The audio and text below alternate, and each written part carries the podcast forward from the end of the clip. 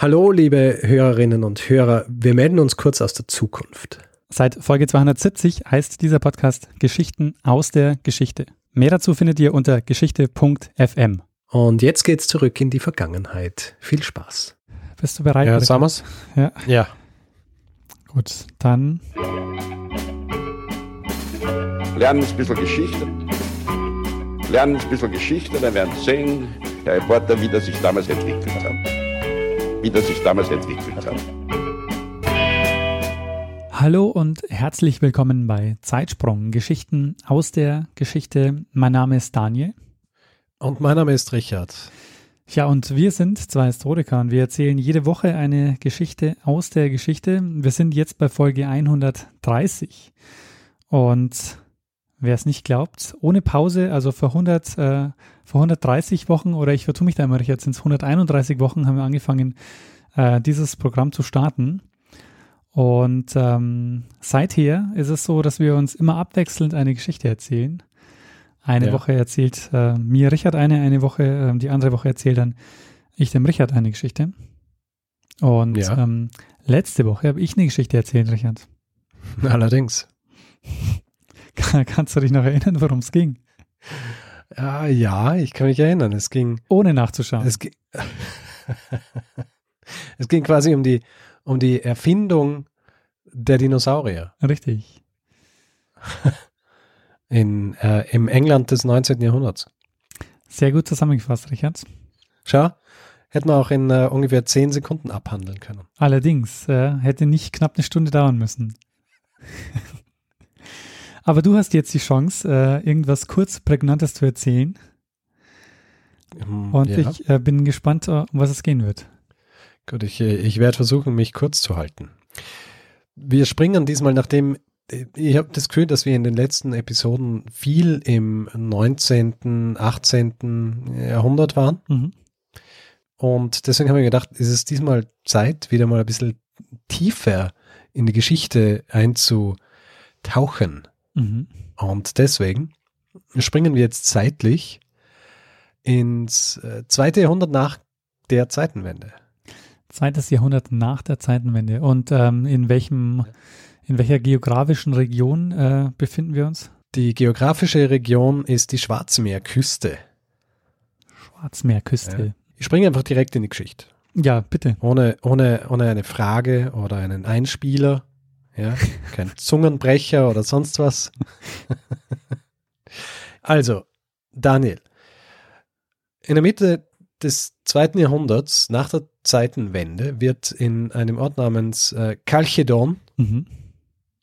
an der Schwarzmeerküste eine Bronzetafel gefunden. Mhm. Die ist so in der Erde vergraben.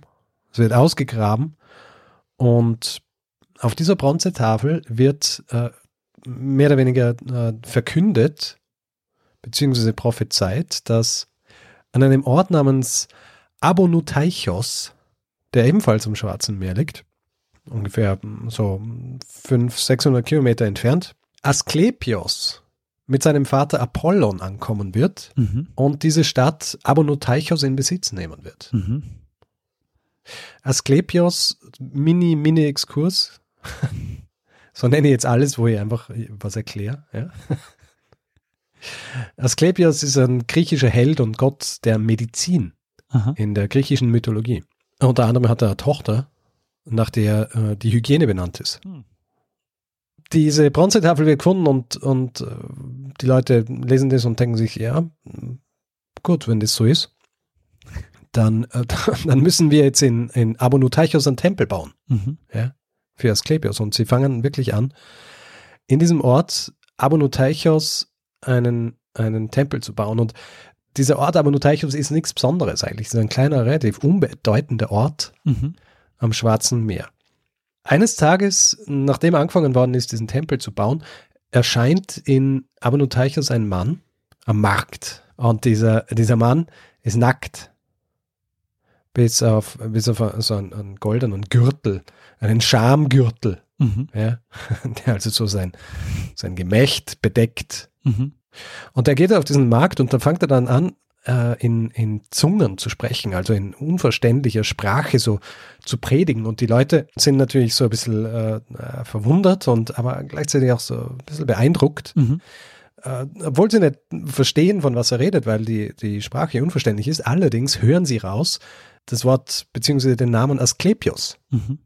Und dann wissen sie, ah, es geht wohl um diese Prophezeiung und es geht um diesen Asklepios, der hier bald kommen soll, um unsere Stadt in Besitz zu nehmen. Mhm. Nachdem dieser, dieser, dieser Mann, der dort angekommen ist, eine gewisse Menge an Leuten um sich geschartet, die natürlich dann äh, wissen wollen, was es mit dem ganzen Ding auf sich hat, begibt er sich so mit diesen Menschen im Schlepptau zur Baugrube dieses Tempels. Und es ist relativ, relativ feuchte, feuchter Tag gewesen oder feuchte Nacht und äh, die, diese Baugrube steht so ein bisschen unter Wasser. Er stellt sich so rein in diese Wasserpfütze und führt dort diese, diese, diese Predigt fort in, in dieser unverständlichen Sprache. Und plötzlich greift er so in dieses Wasser, in dem er steht, in diese Pfütze, greift so rein und holt, holt ein, ein Gänseei hervor. Und dann öffnet er vorsichtig dieses, dieses Gänseei und anstatt dem, was man eigentlich erwarten würde, was aus so einem Ei kommt, äh, wenn man es aufmacht, schlüpft aus diesem Ei eine kleine Schlange. Hm. Und dieser Mann sagt, diese Schlange ist der neugeborene Asklepios. Hm. Die Weissagung der Bronzetafeln hat sich hiermit also bewahrheitet. Mhm. Und jetzt mache ich wirklich einen kleinen Mini-Exkurs, weil ich von diesem Asklepios gesprochen habe. Du äh, kennst ja die Esculap Natter. Die Esculap Natter ist nach Asklepios benannt. Und die kennst du von einigen Symbolen. Ja, von ähm, ja? vermutlich von den Asklepios-Kliniken wahrscheinlich, die, die auch diese, ähm, diese Natter im, in ihrem Wappen oder in ihrem Logo haben. Du denkst fast schon ein bisschen zu spezifisch hier. Eigentlich ist die, die Esculap Natter, die sich so um um einen Stab windet, einfach das Symbol der, der Mediziner. Ah, okay, ja. Und interessanterweise, wenn diese Esculapnata um diesen Stab gewunden in einem V steht, dann ist es das Symbol der Veterinärmediziner. Und noch interessanter, wenn sich diese Esculapnata um eine Trinkschale windet, was ist es dann? Dann ist das Symbol der Apotheken. Ah, verstehe. Also dieses Symbol ist, ähm, wenn es um Gesundheitswesen geht, äh, allgegenwärtig. Genau. Weil, ja, äh, Asklepios, Gott der, der Medizin. Aha. Interessant auch die, die in, in Österreich, das Apothekerzeichen, ist ja auch Esculapnata, die sich um ein, eine lange Trinkschale windet und äh, damit gemeinsam mit dieser Trinkschale ein A beschreibt. Hm. Ja, für Apotheke. Tja, ich hätte doch äh, genauer hingucken sollen, ne? Ja, ab war jetzt mir, wirst du wahrscheinlich genauer hinschauen. War mir bislang äh, noch nicht klar. Jedenfalls äh, zurück zu diesem Mann, der äh, in dieser Pfütze, in dieser Baugrube dieses Tempels dieses Ei gefunden hat und aus, aus diesem Ei diesen, diesen Neugeborenen Asklepios geholt hat. Ab dem Moment ist den Leuten klar, also dieser Mann hier, der ist offenbar der Prophet. Das ist der, der, der diesen Asklepios quasi hierher bringen wird mhm. in diese Stadt, beziehungsweise hier gerade geboren hat aus diesem Ei. Und einige Tage später Nachdem diese Schlange gefunden war, diese kleine Schlange aus diesem Ei, hat sich dieser Mann, und ich sagte jetzt schon seinen Namen, sein Name ist äh, Alexander, mhm. beziehungsweise Alexandros, aber wir nennen jetzt einfach ähm, der Einfachheit halber Alexander, hat er sich schon in einer Hütte eingerichtet. Und in der Hütte ist es recht dunkel, dort sitzt er, hat sich jetzt ein Gewand anzogen, ja, nicht mehr nackt, hat jetzt ein Wandern, auf dem, auf dem äh, geheimnisvolle Zeichen aufgestickt sind.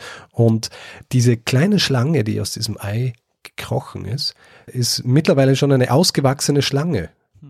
Und mit dieser Schlange sitzt er auf so, auf so einer Art Thron und äh, diese Schlange, abgesehen davon, dass sie jetzt äh, plötzlich schon äh, so groß ist, hat auch einen menschlichen Kopf. Hm. Damit aber noch nicht genug, Daniel, denn dieser menschliche Kopf spricht auch. Und zwar sagt diese Schlange, Glykon heiße ich und Enkel des Zeus, Licht für die Menschheit. Hm. Er sagt also, dass er wirklich dieser, dieser Asklepios ist, nennt sich Glück, äh, Glykon, aber Enkel des Zeus, also Apollon ist ja Sohn des Zeus, also er gibt damit zu verstehen, dass er derjenige ist, der prophezeit wurde zu sein. Mhm.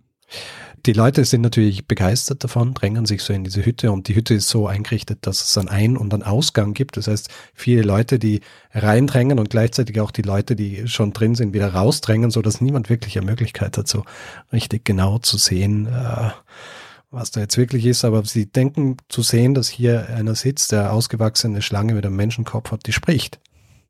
Und damit wird diese Position dieses dieses Alexander als Prophet des Asklepios, als Priester des Asklepios für immer gefestigt. Mhm. Klingt jetzt natürlich nicht wirklich wahnsinnig, wie soll ich sagen, historisch das Ganze, weil recht unwahrscheinlich, dass, äh, dass das wirklich alles genau so äh, funktioniert. Und tatsächlich ist es auch so, dass dieser Alexander die Tafel, die ursprünglich in Chalkedon gefunden worden ist, gemeinsam mit einem Freund begraben hat. Und nachdem sie gefunden worden ist und er ein bisschen abgewartet hat, bis dieser Tempel angefangen worden ist zu bauen, begibt er sich in die Stadt Abonutaichos. Und zwar deshalb, weil das eigentlich seine Heimatstadt ist. Hm. Also dieser Alexander kommt eigentlich aus dieser Stadt und bevor er sich aber auf diesen Markt begibt, präpariert er dieses Ei. Er öffnet dieses Ei äh, leert es aus und steckt stattdessen diese kleine Schlange rein und äh, macht das Ei dann wieder zu und versiegelt so mit Wachs, dass es ausschaut, als wäre es ein unversehrtes Ei. Die ausgewachsene Schlange, mit der er dann einige Tage später in seiner Hütte zu sehen ist, ist eine Schlange, die er vorher schon gekauft hat, eine zahme Schlange. Und der menschliche Kopf ist in Wirklichkeit einfach ein Kopf aus Pappmaché. Die Menschen berichten auch, dass sie sehen, dass aus dieser, aus diesem Kopf immer wieder Zunge rauskommt, also wie wenn jemand spricht. Diese Zunge ist höchstwahrscheinlich einfach an einem Rosshaar befestigt und äh, es wird einfach daran gezogen und dann bewegt sich diese Zunge hin und her. Und die Stimme des Glykon, der sagt, wer er ist, ist einfach ein Mitarbeiter oder ein Freund von Alexander, der hinter einem Vorhang steht und für diese Schlange spricht. Also ein echter Betrugsfall.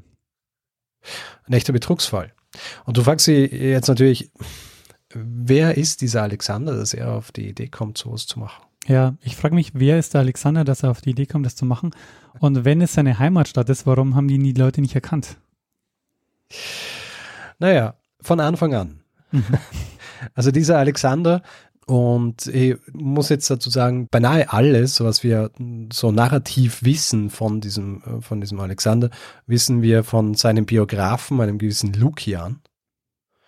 Das Interessante dabei ist, dieser Biograf ist ihm nicht sehr wohlgesonnen. ja, Komme ich nachher noch ein bisschen drauf mhm. zu sprechen.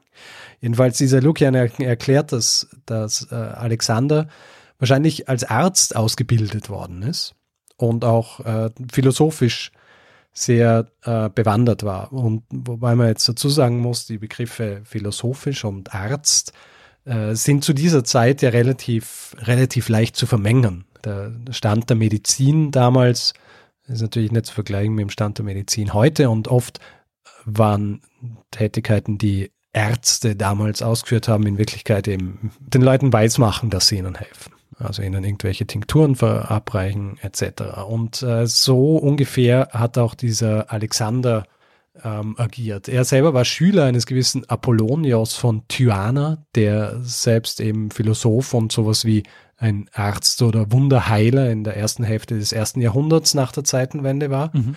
und betätigt sich eben so als, als Wunderheiler und generell so ein bisschen als, äh, als Betrüger. Ja auf seinen Reisen äh, lernt aber viel kennen über die unterschiedlichen Gottheiten und die unterschiedlichen Kulte, die verehrt werden. Und das, das nimmt er alles mit, verinnerlicht.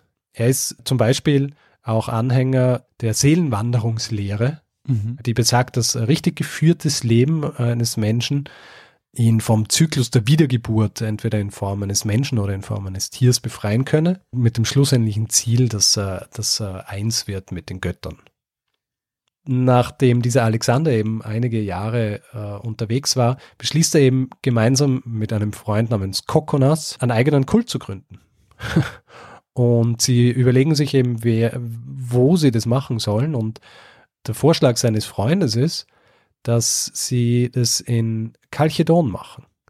Mhm. Alexander ist aber dagegen und will das lieber in seiner Heimatstadt machen. Äh, der Kompromiss ist dann, dass sie diese Bronzetafel in Chalchedon begraben und die ganze Geschichte aber dann in Abonoteichos ansiedeln, mhm. wohin sie dann schlussendlich auch gehen. Ab diesem Moment, ab dem er in dieser Hütte war und die, den Leuten äh, gezeigt hat, dass jetzt dieser Gott hier ist, ist er in dieser Stadt und es ist klar, der Gott ist gekommen und bleibt auch hier. Mhm. Der Tempel, der gebaut wird, ist gleichzeitig eben Sitz dieses Gottes und eben eines Orakels auch und gleichzeitig auch sowas wie Heilstätte. Und die Bekanntheit dieses, äh, dieses neuen Glykon-Kultes steigt wahnsinnig schnell. Es kommen nicht nur die Leute aus Abonutaichos hin, sondern es kommen im Grunde Menschen aus, aus ganz Kleinasien, aber auch eben so entlang der Schwarzmeerküste und sogar aus Rom kommen welche. Und äh, hängt höchstwahrscheinlich auch damit zusammen, dass die Gebühr, die entrichtet werden hat müssen, für die Befragung dieses Orakels relativ günstig war, so dass sich es nicht nur die Reichen leisten haben können, dorthin zu gehen und, äh, und um Rat zu fragen, sondern auch, ähm, auch die Armen.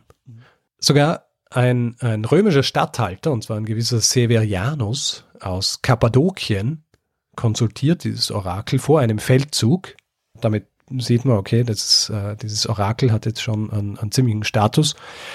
Äh, interessanterweise, dieser Feldzug, vor dem Severianus äh, dieses Orakel konsultiert, ist ein Feldzug äh, gegen, gegen die Parther im Zug des Partherkrieges. Der Feldzug endet in einer katastrophalen Niederlage für Severianus und er bringt sich auch daraufhin um. Also die, äh, die Weissagung des Orakels, naja, man weiß nicht genau, was er ihm gesagt hat, aber es war wahrscheinlich nicht das Richtige. Generell aber bedeutet diese, die Tatsache, dass dieses Orakel hier jetzt stationiert ist in dieser Stadt, nur Gutes eigentlich für die Stadt. Viele neue Menschen kommen, lassen viel Geld hier, viele neue Einnahmen, Bekanntheit etc. Und nach einiger Zeit wird dann auch zu Ehren dieses Orakels Glykon, das auch Ion genannt wird, die ganze Stadt einfach umbenannt. Und sie wird von Abonutaichos, was einfach so für viele wahrscheinlich ein bisschen zu, zu schwierig war, zu Ionopolis umbenannt. Und schlussendlich werden sogar für äh, diese Stadt eigene Münzen geprägt. Äh, wo auf der einen Seite Glykon zu sehen ist und auf der anderen äh, dieser Alexander mit einem Lorbeerkranz und einem Säbel. Die ganze Geschichte läuft eigentlich auch für, für diesen Alexander wie geschmiert, wenn man so will. Also der, der lokale Statthalter, der sich natürlich sehr freut über diese, über diese neue äh, Stellung der Stadt, beschützt ihn so ein bisschen vor seinen, vor seinen, vor seinen Kritikern und vor den Skeptikern und ein Senator lässt Alexander sogar seine Tochter heiraten die Tatsache, dass er angeblich auch versucht hat, Kritiker einfach umzubringen, er dafür aber dann auch nicht belangt worden ist, zeigt, wie gut dieser Schutz durch diesen Stadthalter und andere bedeutende Personen in dieser Stadt eigentlich war für mhm. ihn. Und binnen kürzester Zeit ist also aus diesem, aus diesem fahrenden Betrüger, aus diesem Gaukler Alexander ein einflussreicher Mann geworden. Mhm. Quasi ein Prophet Gottes. Vielleicht so als, als kleiner Exkurs, damit man sich auch vorstellen kann, wie das damals mit diesen ähm, unterschiedlichen Orakeln oder Kulten oder, oder anderen Theologien war. Der griechische Polytheismus war ja recht offen für neue Dinge. Also es war ja nicht so, dass, äh, dass es irgendwie eine fixe Anzahl an Kulten oder eine fixe Anzahl an Göttern äh, oder, oder Auslegungen und so weiter gegeben hat, sondern da ist immer wieder Neues dazukommen. Manche Sachen sind weggefallen, manche haben sich vermischt und es war eigentlich ganz selten, dass ein gewisser Glauben äh, gesagt hat, ich bin ein exklusiver Glaube. Mhm. Ja, also, dass du nur an eine Sache glauben hast können, aber äh, und alle anderen weglassen hast müssen, wie es heutzutage in vor allem diesen diesen äh, monotheistischen Religionen ist. Mhm. Ja. Und also ist zum Beispiel auch vorgekommen, dass damals in Griechenland Anhänger zum Beispiel der Isis-Religion oder des Gottes Mithras auch anderen Göttern geopfert haben, auch wenn diese Götter rein hierarchisch gesehen eigentlich unter ihrem Hauptgott waren. Mhm. War nichts, wogegen man sich wehren hat müssen, sondern es hat einfach dazu geholfen, wie soll ich sagen, das Gottportfolio ein bisschen zu verbreitern und einfach schauen, dass man so gut wie möglich abdeckt, was abgedeckt werden muss. Deswegen auch zu dieser Zeit die klassische Verfolgung Andersgläubiger war in, in dieser Region und zu dieser Zeit eigentlich eine absolute Ausnahme. Jetzt ist natürlich auch die Frage, wenn es so viele unterschiedliche Kulte gegeben hat und wenn es auch äh, nicht so eine wahnsinnige Ausnahme war, dass neue dazukommen etc., warum hat dieser, dieser Glykon-Kult, dieses Alexander, so gut funktioniert? Dass es hier reicht, äh, so eine Bronzetafel zu vergraben und dann einmal halbnackt zum Markt zu kommen, irgendwie Unsinn zu reden, ein Ei irgendwie aus dem Wasser zu holen und eine kleine Schlange raus, äh, rauswachsen zu lassen. Das sind schon viele Elemente. naja, der äh, Lukian, den ich vorher erwähnt habe, der seine Biografie geschrieben hat, der äh, ungefähr so im Jahr 161 nach, nach Ionopolis kommt, als, als dieser Alexander gerade so ein, wie soll ich sagen, in der Blütephase seines Schaffens ist. Der erwähnt mehrere Male, wie dumm einfach die Bewohner von Abonoteichos waren. das ist seine Erklärung. Er, er sagt einfach, die sind einfach ausnehmend dumm, also im Vergleich zu anderen und deswegen haben sie, deswegen haben sie sich auf diese Sache einlassen. In Wirklichkeit ist die Sache natürlich noch um einiges komplizierter.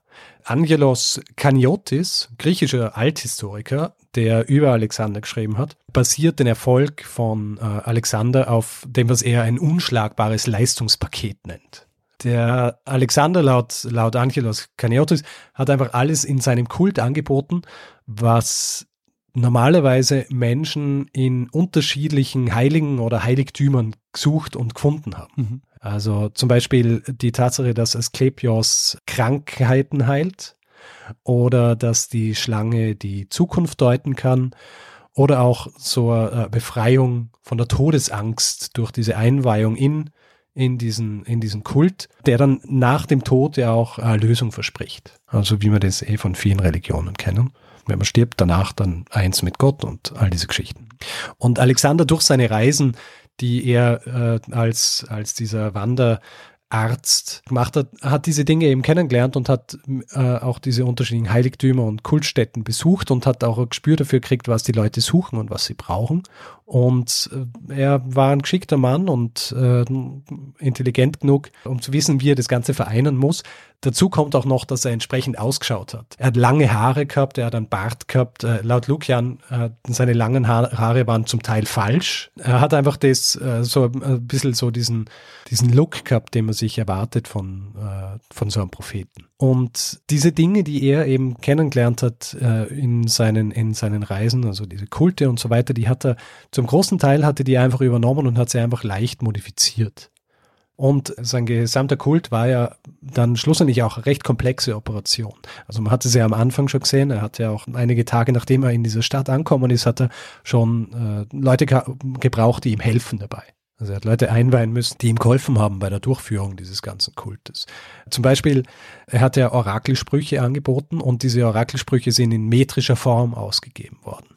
Das heißt, Alexander hat eigene Dichter einstellen müssen, die dann diese Orakelsprüche verfasst haben. Und er hat mehrere Spezialgebiete gehabt. Also sein, sein, eines seiner Spezialgebiete war, dass da individuelle Fragen, die an ihn gestellt worden sind, beziehungsweise an, an das Orakel gestellt worden sind, die haben ihm in verschlossenen und versiegelten Schriftrollen geliefert werden können.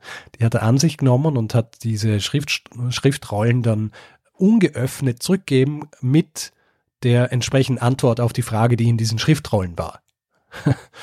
und äh, da hat er dann, äh, um das äh, wirklich so hinzukriegen, hat er einfach die, äh, diese Siegel mit einem Trick geöffnet, so dass sie nicht gebrochen sind, hat diese Fragen gelesen und hat es dann äh, entsprechend beantwortet, die Siegel wieder so verschlossen, dass man nicht gesehen hat, dass sie geöffnet worden sind, etc. Oder wie Lukian in seiner Biografie dann über ihn auch schreibt, hat er, wenn diese äh, Schriftrollen so versiegelt und so verschlossen waren, dass es keine Möglichkeit gegeben hat, sie zu öffnen, hat er einfach sehr vage Orakelsprüche rausgeben. Und hier äh, auch wieder so ein bisschen der, der wirtschaftliche Genius dieses Alexander, weil äh, wenn er diese vagen Orakelsprüche rausgeben hat, hat es vor dem Tempel eigene sogenannte Exegeten gegeben, also Ausleger dieser Sprüche, die dann diese Sprüche denjenigen, die gefragt haben, übersetzt haben. Ähm, man muss dazu sagen, dass Alexander von diesen Exegeten Geld verlangt hat. Das heißt, die haben ihn bezahlen müssen dafür, dass sie für ihn diese Sprüche auslegen dürfen. Mhm. Äh, Lukian interessanterweise beschreibt auch, dass er ihm auch Fragen gestellt hat und dann äh, schreibt er eben auch, was für Unsinn Antworten er kriegt hat, also mit teilweise Wörtern, die einfach irgendwie Unsinn sind, so und eingeworfen so ein paar Wörter, die was bedeuten, aber das, die ganzen Antworten haben einfach nichts bedeutet. Er, er hat so ein Beispiel, dass er das Orakel gefragt hat, was für ein Landsmann Homer war. Mhm. Ja, also relativ straightforward. Hat diese Frage aber zweimal aufgeschrieben und hat sie einmal, hat er sie abgeben und ein anderes Mal hat es von einem Freund abgeben lassen und als äh, einer, der ihm diese Frage abnimmt, diesen Freund dann fragt, warum er hier ist, gibt er vor, ähm, dass in dieser Schriftrolle steht, äh, dass er Probleme mit der Hüfte hat und dass er wissen will, wie er seine Hüfte kurieren kann und er kriegt dann auch wirklich so eine Antwort zurück, dass er sich die Hüfte mit dem und dem einschmieren soll. Mhm. Ja. Obwohl das natürlich nicht in der Schriftrolle steht. Die zweite Spezialität von Alexander war natürlich die vorhin schon erwähnte sprechende Schlange. Mhm. Es war zwar keine Seltenheit damals, dass die Propheten oder auch die Priester dieser unterschiedlichen äh, Gottheiten, die, die verehrt worden sind, dass die so entweder die Person angenommen haben oder gesagt haben, dass sie für sie sprechen. Äh, sprechende Schlange allerdings mit einem Menschenkopf, diese Art der Modifizierung, das war, das war was Neues damals. Und so wie viele Kulte hat er auch sogenannte Mysterienfeiern abgehalten. Ja. Das waren eben so tagelange dramatische Feiern, bei denen göttliche Geschichten nachgespielt worden sind. Vor diesen Mysterienfeiern hat es immer was gegeben, was man die Proresis nennt. Mhm. Und bei dieser Proresis werden rituell die Gegner des Kultes entfernt. Und Gegner dieses Kultes hat es ergeben, eben andere Philosophen, die der Meinung waren, dass das Unsinn ist, oder auch Christen äh, vor Ort, die gesagt haben, dass das, äh, dass das alles Unsinn ist. Und einige Tage vor diesem Mysterienfeiern des Alexander hat er eben diese Feinde angerufen. Vor der Menge hat er ihnen nahegelegt, dass sie sich von den Mysterienfeiern fernhalten sollen. Äh, auch so ein bisschen die Menge agitiert, dass sie dann auch mitgeschrien haben und äh, gesagt haben, sie sollen sich fernhalten und damit dann auch eben gleich so, a, so eine Art Zugehörigkeitsgefühl vermittelt hat, ja, so eine Art Identität. Wenn man so ein bisschen denkt an die heutige Zeit, wie das ist, wie Kulte entstehen, mhm. dann sieht man hier einige Parallelen ja, zu, äh, zu Demagogen, die äh, Wahlen gewinnen und auf ganz ähnliche Weise ihr, ihr Publikum in, in, in ihren Band ziehen. Mhm. Weitere wichtige Bestandteile dieses Glykon-Kults, die auch von anderen Kults übernommen worden waren, äh, waren zum Beispiel so diese Ikonografie, also hier vor allem eben diese Schlangengestalt des, äh, des Gottes, dann auch dieser, dieser Glykon als dauerhafter Gott. Also nicht nur einer, der irgendwie kommt, wenn er befragt wird, sondern der immer hier ist, dem er, dem er anbeten kann und der Gebete auch erhört. Mhm. Schließlich auch der Verkauf von, von, äh, von so Devotionalien, also damit die Leute auch was mitnehmen können. Mhm äh, und, sich ihrem, und sich ihrem Gott nahe fühlen können. Und auch die Behauptung dieses Propheten Alexanders selbst, dass er Nachfahre Gottes sei, ja, also dass er mehr oder weniger quasi direkt von, von äh, Gott geschickt worden sei. Das ganz Wichtige hier und jetzt äh, gute Parallele eigentlich zur heutigen Zeit ist, ja. dass all diese Dinge nicht unbedingt zusammenpassen müssen. Die müssen nicht wahnsinnig kohärent sein, wichtig war einfach für, für die Anhänger die Gesamtheit dieser Dinge und auch, dass diese, diese Gesamtheit dieser Dinge wie was Neues wirkt. Dass du einzelne Elemente hast, die vertraut sind, aber alle diese Elemente gemeinsam sind was Neues und äh, an dem haben sie sich festhalten können. Mhm. Und das war schlussendlich auch das Erfolgsrezept des Alexander und warum dieser Glykonkult so gut funktioniert hat. Mhm. Jetzt ist natürlich die Frage, geht es lang gut? Also wenn man die Frage, Oder fliegt er irgendwann auf? Wenn du die Frage schon so formulierst, dann gehe ich mal davon aus, dass er, ähm, dass es nicht so lange gut geht. Das Traurige ist, es geht wahnsinnig lang gut. Mhm. Und der Alexander, irgendwann behauptet er, er stirbt, wenn er 150 Jahre alt ist, und zwar äh, wird er von einem Blitz getroffen. Mhm. Allerdings stirbt er nicht an einem Blitzschlag, sondern er stirbt mit nicht ganz 70, weil ihm äh, eines seiner Beine anfängt zu faulen. Hm. So zumindest schreibt äh, sein Biograf. Und zwar fault ihm sein Bein bis rauf zur Hüfte ab, so dass sich die Würmer auch drin winden in seinem verfaulenden Bein. Und äh, kurz darauf stirbt er. Aber mit 70 ja auch nicht so ähm, jung für die Zeit damals. Ja, eh. Also er hat, äh, hat ja auch quasi dann ein kurzes Leben eigentlich gefriestet in, in äh, dieser neuen Stadt, die er äh, quasi erneuert hat durch seinen, durch seinen Glykonkult. Und hier ist ganz interessant, der äh, Lukian, der ja vor Ort war und äh, sich lustig gemacht hat über die Leute dort und auch äh, drüber schreibt, was für ein, was für ein Scharlatan dieser, dieser Alexander war. Der schreibt dann ähm, am Ende seiner Biografie, dass äh, das äh, göttliche Fügung war, dass äh, ihm sein Bein wegfault und er stirbt und damit auch der Kult schnell, schnell Ende gefunden hat. Allerdings gibt's abgesehen von dem schriftlichen Zeugnis dieses Lukian, gibt's ja auch noch andere Funde, zum Beispiel diese Münzen die geprägt worden sind. Mhm. Und daran erkennt man, dass Lukian das wahrscheinlich gern gehabt hätte, dass dieser Kult schneller Ende gefunden hat, aber wahrscheinlich, höchstwahrscheinlich ist es so, dass der Glückenkult dann noch einige Jahrzehnte weiter existiert. Es gibt zum Beispiel Münzen, die bis in die 250er Jahre geprägt worden sind, hm. die diesen Glückern abbilden. Mhm. Und es muss sich vor allem auch so im Donauraum ausgebreitet haben, weil dort auch einige dieser Münzen und auch Inschriften gefunden worden sind. Ha, und du hast neulich in einem Antiquariat so eine Münze gekauft und daher bist du, bist du draufgekommen, diese Geschichte zu machen. Na, leider nicht. Leider, leider ist es nicht so, so romantisch. es ist äh, eher deshalb gewesen, weil mich ein, ein Hörer darauf hingewiesen hat. Naja. Ja, und hier sind wir eigentlich schon am Ende der Geschichte über den Glykon-Kult, beziehungsweise wie man einen Kult erfindet. Hm. Ja, sehr spannend, Richard. Also ich äh, kannte nichts davon vorher. Also ich wusste auch bislang nicht, dass diese Schlange an allen medizinischen und äh, Gesundheits gesund, ähm, so äh, Institutionen vertreten ist. Viel gelernt. Dankeschön. Sehr gern. Ja, und äh, diese Geschichte, wie schon vorher erwähnt, einem Hörer zu verdanken. Und zwar habe ich den Hinweis bekommen von Johannes. Ja, vielen Dank. Vielen Dank, Johannes. Ja, und auch äh, spannend, weil wir haben ja jetzt auch schon mehrere Geschichten über so Trickbetrüger und Scharlatane gemacht. Und äh, ja. es scheint sich also durch die Jahrhunderte zu ziehen. Ja, das ist, äh, auf, auf das kann man sich ehrlich verlassen. jedes, jedes Jahrhundert hat seine Scharlatane. Ja, schön.